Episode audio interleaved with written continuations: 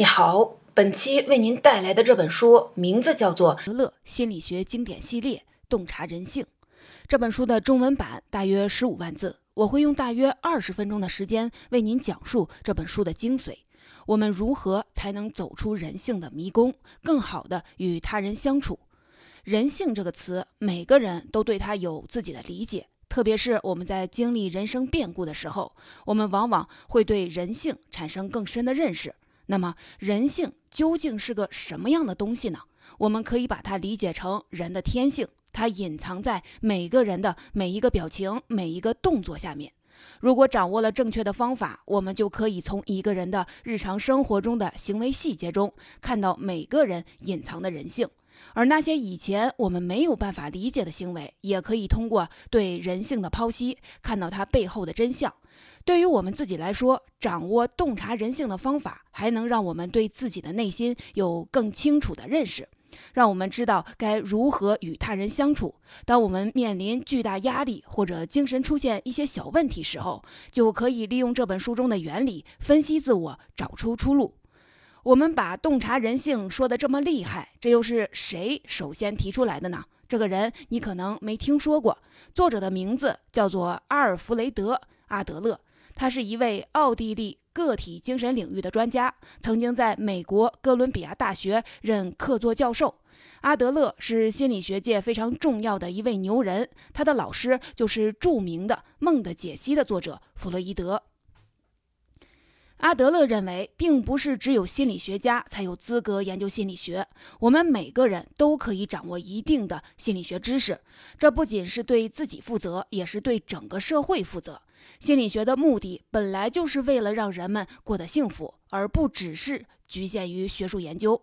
阿德勒创立了以自我研究为导向的个体心理学研究，成为个体心理学的创始人。这本书就是他用来阐述个体心理学观点的权威著作。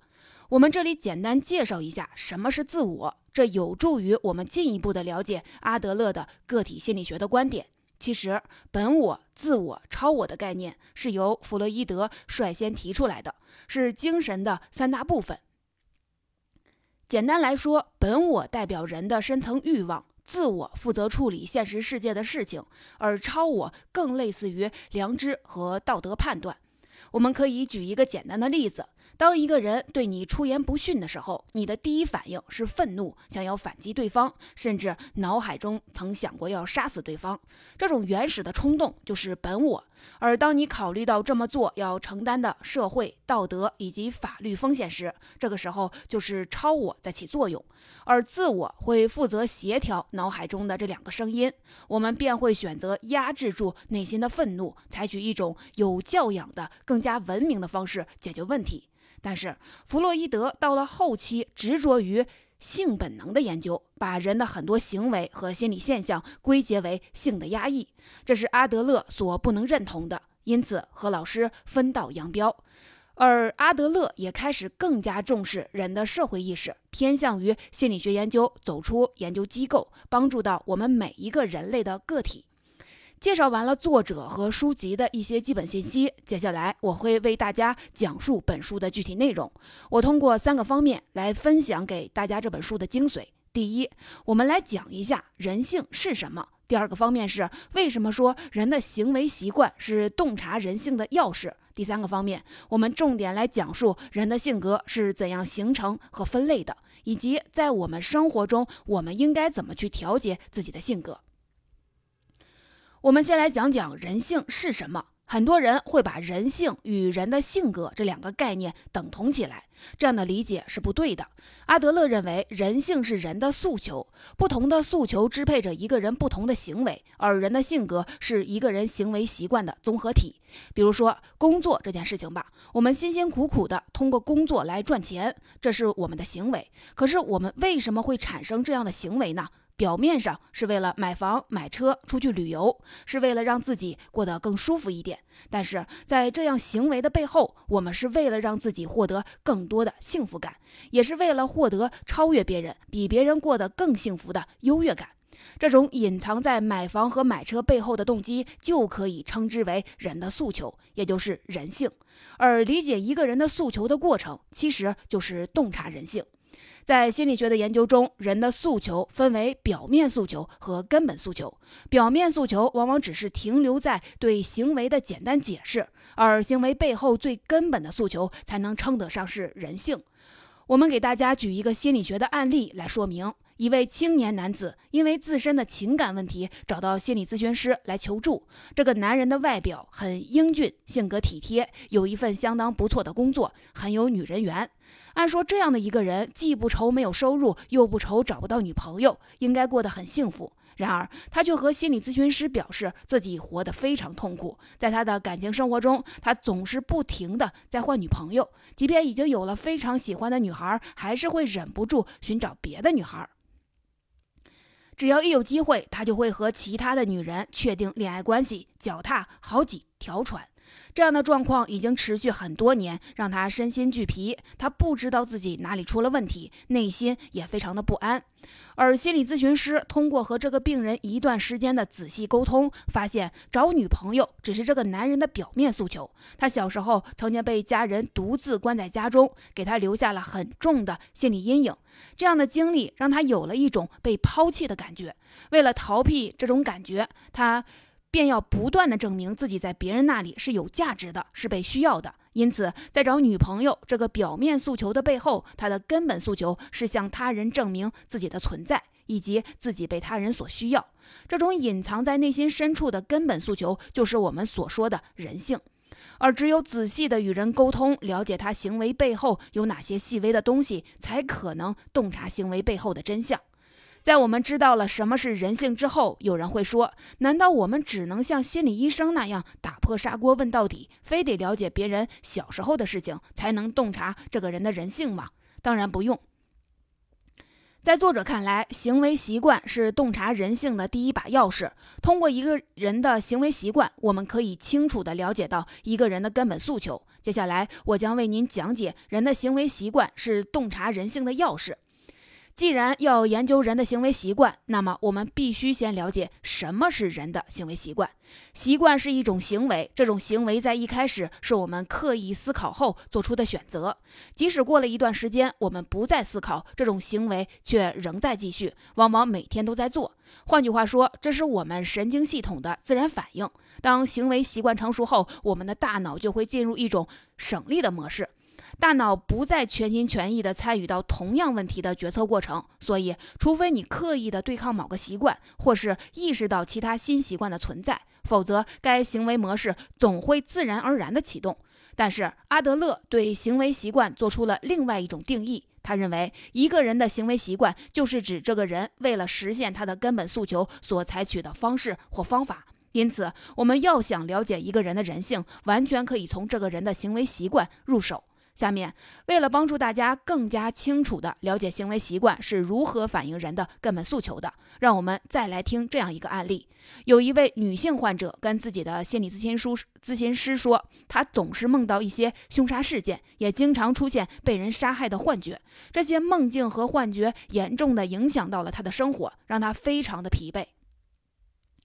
在我们普通人看来，这也许只是平时压力太大造成的。当然，有一些人可能会迷信的认为这是一种不吉利的预兆。但是，经过心理咨询师的仔细询问，这位女患者产生幻觉或者做了噩梦后，居住在另一个城市的父母一旦知道了，就会打电话安抚她，甚至赶过来看望她。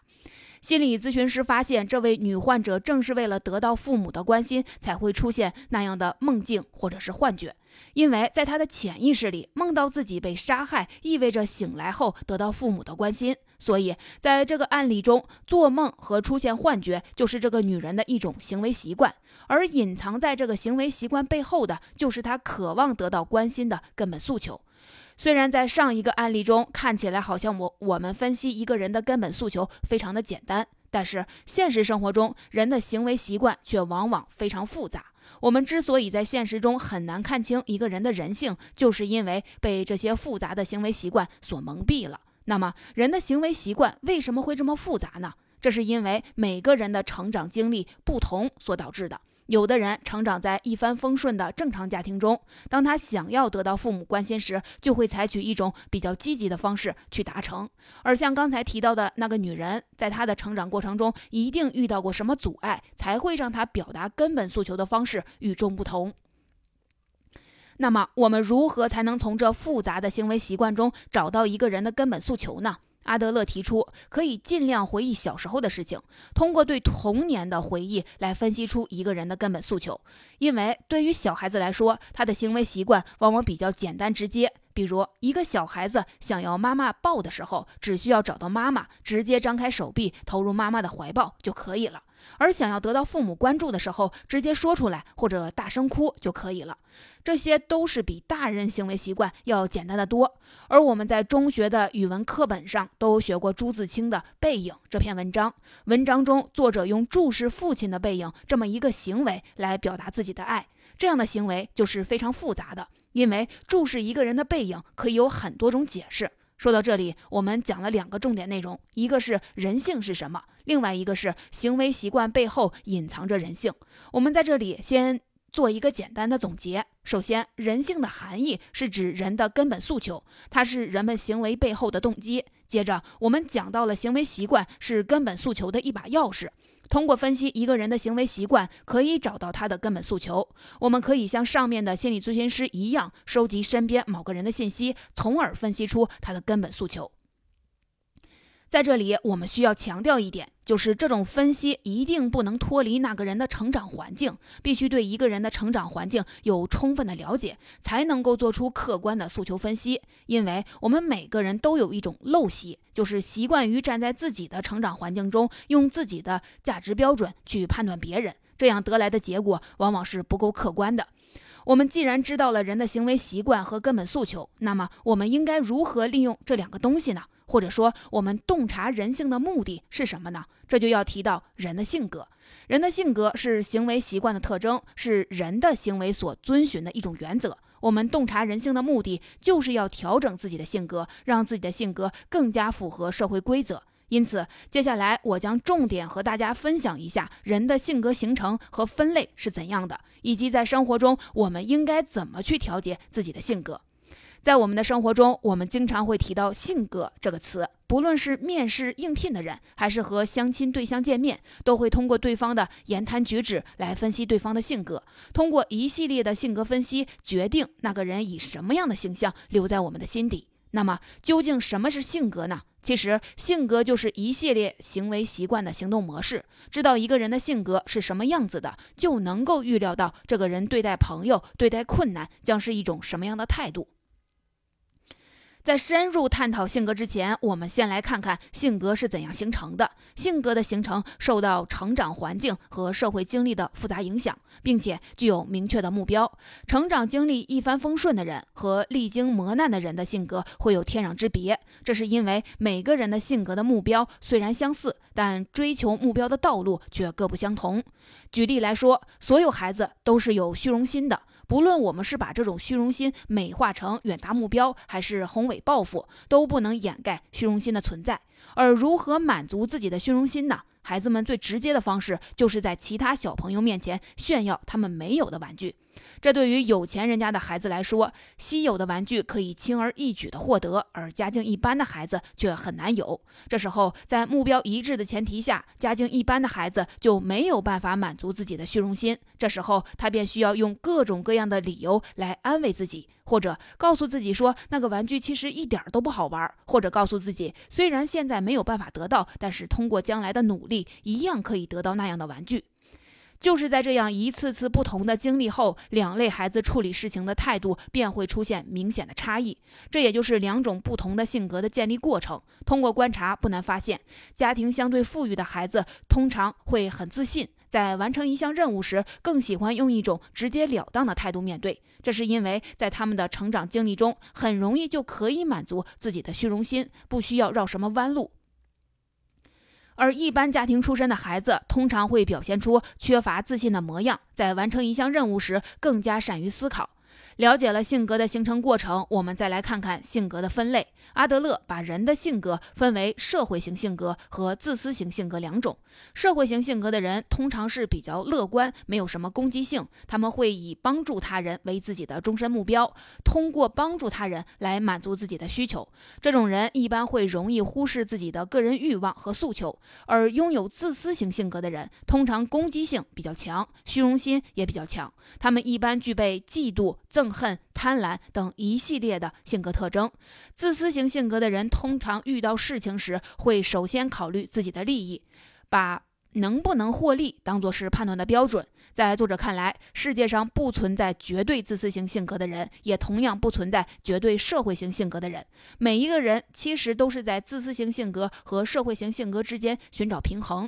一个人过于自私，会慢慢和现实脱节，变得孤立而病态；而一个人过于无私、过于顺从，同样会让自己的生活走向极端。那么，如何才能处理好性格当中社会型性格和自私型性格之间的关系呢？我们拿婚姻这个话题来举个例子。夫妻之间的矛盾有很大一部分是因为所谓的性格不合造成的，要么是因为一方太过于自私，从来不考虑对方的感受。要么是一方太过于无私，间接培养了对方的自私。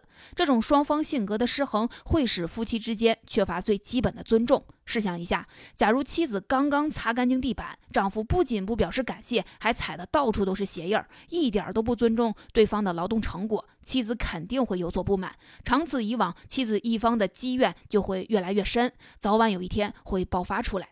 这也就是性格失衡的结果。因此，在人与人的交往过程中，我们只有让自己的性格保持平衡，考虑自己利益的同时，兼顾到他人的感受和利益，才能够避免矛盾冲突的产生。在作者看来，一个人的性格之所以会向极端的方向发展，通常是由于一两次不如意的事情所导致的。在这种不如意的事情发生后，人的性格会容易失去平衡。如果不对失衡的性格进行调节，这个人的生活将会变得非常的痛苦。怎么理解这个观点呢？比如，一个人因为家里穷而偷了一笔钱，被关进了监狱。他不仅不反思偷窃这种错误的行为，反而把这种惩罚当作是上天对他的不公平待遇，进而以这种惩罚为荣，把世界的所有人、所有事情都当成是敌对的，仿佛世间万物都是为了伤害他而存在。这种人会慢慢把自己孤立起来，变得越来越自私，不再愿意与他人来往。这种孤立会让一个人陷入更大的不幸之中。就像《悲惨世界》那本书里的冉阿让，他因为偷窃而坐牢，坐牢就是他所遭遇的不幸。等到他走出监狱以后，对整个世界都充满了怨恨，性格也跟着变得扭曲起来。这也就是性格失衡的表现。既然知道了性格失衡对我们的危害这么大，那么我们怎么样处理好自己社会型性格和自私型性格之间的关系呢？阿德勒认为，人的情绪变化能够直接的反映出我们的性格走向。意思就是说，我们能够通过一个人表现出来的情绪，判断出他的性格。打个比方，有一种人喜欢把自己孤立起来，而且总是对外界采取敌对态度，那么他经常会表现出愤怒、焦躁和刻薄的情绪。如果我们要平衡自己的性格，我们就需要知道一些控制情绪的基本技巧和方法。拿愤怒这种情绪来说吧，让我们来回忆一下，在生活中什么样的情况下容易发脾气？当晚饭做好的时候，我们命令自己的孩子不要再继续看电视了，孩子不仅不关电视，反而把音量调到最大。根本不搭理我们。这种情况下，我们很容易就会感觉到愤怒的情绪。但是，这种愤怒的情绪是怎么形成的呢？很明显，是因为我们想要让孩子关电视的目标没有达成，同时又没有别的办法，才会产生出愤怒的情绪。也就是说，我们愤怒源于无能为力的自卑感。我们没有能力让孩子听我们的话，只有通过愤怒来发泄内心的不满。和愤怒的情绪一样，焦躁、刻薄也是出于无能为力的自卑感。让我们继续看上面这个例子。我们既然没有办法通过一句简单的话让孩子关掉电视，这是否意味着我们真的没有别的选择了呢？事实上，如果我们足够的坚决、有耐心，肯定能从这次的挫败中吸取经验。吸取教训，找到其他途径解决问题，而不是深陷无能为力的愤怒之中。在以后和孩子的相处中，通过经验积累，我们就会越来越擅长和孩子打交道。这也就是我们能够通过洞察人性来改善自己生活的原理。最后，我们需要明白一点：我们并不是专业的心理医生。我们在洞察人性的过程中，因为缺乏足够的专业知识和经验积累，很难分辨出百分之百正确的结果。所以，不要贸然的尝试去评价别人，或者是改变别人。每个人之所以有这样或者那样的性格，都是受到复杂的成长环境影响。我们没有必要，也没有资格妄下评断。之所以要了解洞察人性的方法，最终的目的是改善自己的行为习惯，进行自我性格调节，让自己的性格更加符合社会规则，变得更加乐观、坚强、平和。到这里，这本书的内容就给大家介绍完了。在这里，再给大家简单的做一下回顾。首先，我们分享的第一个观点是，人性的含义是人的根本诉求。探索一个人的根本诉求的过程，就是洞察他人的人性的过程。在第二部分的内容中，我们分享了人的行为习惯是洞察人性的钥匙。行为习惯是指人们为了达到根本诉求所采取的行为。大人的行为习惯比较复杂，小孩子的行为习惯比较简单。所以我们在分析析一个人的根本诉求的时候，应该尽量收集对方的童年回忆。在第三部分的内容中，我们为大家分享了人的性格是怎样形成的这一主题。人的性格是指行为习惯的特征，它分为自私型性格和社会型性格两种。我们洞察人性的目的，就是在于调整自己的性格，让它符合社会规则，既不过于偏向自私型，也不过于偏向社会型。另外，当生活中出现问题时，应该冷静面对，培养自己坚强乐观的性格，避免出现愤怒、焦躁等情绪。